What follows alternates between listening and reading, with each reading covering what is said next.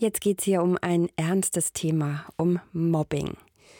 Arbeitnehmer kündigen freiwillig ihre Arbeitsstelle. Schüler sind verängstigt. Sie wollen einfach nicht mehr zur Schule gehen. Mobbing kann einem das Leben zur Hölle machen. Mein Kollege Oliver Jeske hat sich informiert zum Thema Was tun bei Mobbing. Oliver, wann genau spricht man eigentlich von Mobbing? Ja, Christine, Mobbing ist in der Regel etwas Andauerndes. Also es geht nicht darum, dass mein Chef einmalig ein Donnerwetter über mich ablässt, auch wenn das unangenehm ist. Das Ganze muss schon so circa drei Monate andauern. Also die klare Absicht muss zu erkennen sein, da will mich jemand von meinem bisherigen Arbeitsplatz wegekeln. Bei Schülern reicht es allerdings schon, wenn ein Kind einen Monat lang von den Mitschülern zum Außenseiter gemacht wird. Wie kann ich mich denn gegen Mobbing wehren? Du, das kommt ganz drauf an. Wenn mein Chef oder ein Arbeitskollege mir das Leben schwer macht, dann sollte ich ein sogenanntes Mobbing-Tagebuch führen. Darin sollte ich genau aufschreiben, wann und wie jemand meine Würde als Mensch verletzt hat. Am besten ist es natürlich, wenn ich dafür auch Zeugen aufführen kann. Wenn mein Kind in der Schule gemobbt wird, dann bin ich aber auch als Vater bzw. Mutter gefragt. Ich sollte mit dem Klassenlehrer oder der Schulsozialarbeiterin sprechen. Und wie erfolgversprechend ist das? Naja, du kannst dir denken, das hängt natürlich ganz von den Menschen ab.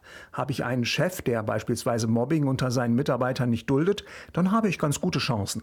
Die meisten Schulleitungen sind daran interessiert, dass klar wird, bei uns ist Mobbing kein Thema und wenn, dann sprechen wir das auch an und gehen dagegen vor. Manchmal kann ein Wechsel der Arbeit oder der Schule aber auch unausweichlich sein.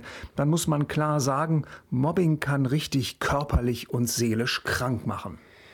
Was kann ich denn tun, wenn mir jemand anvertraut und sagt, ich werde gemobbt? Also Christine, das Wichtigste ist auf jeden Fall erst einmal zuhören. Man muss einfach wissen, bei Kindern ist es so, vier von zehn verschweigen, dass sie gemobbt werden. Das hängt mit Scham zusammen. Da ist die Angst, wenn ich die Sache anspreche, dann wird es vielleicht noch viel schlimmer. Also wenn sich dir ein Mensch offenbart, dann nimm dir auch unbedingt die Zeit für sie oder ihn.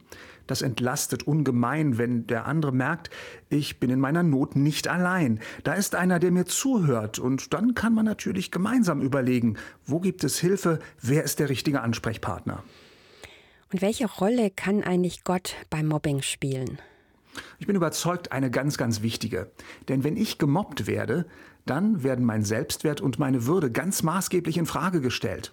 Und es ist gut, wenn ich dann weiß, ich habe eine unerschütterliche Würde, weil Gott mich geschaffen hat. Ich bin von ihm geliebt, ganz egal, wie Menschen mit mir umgehen.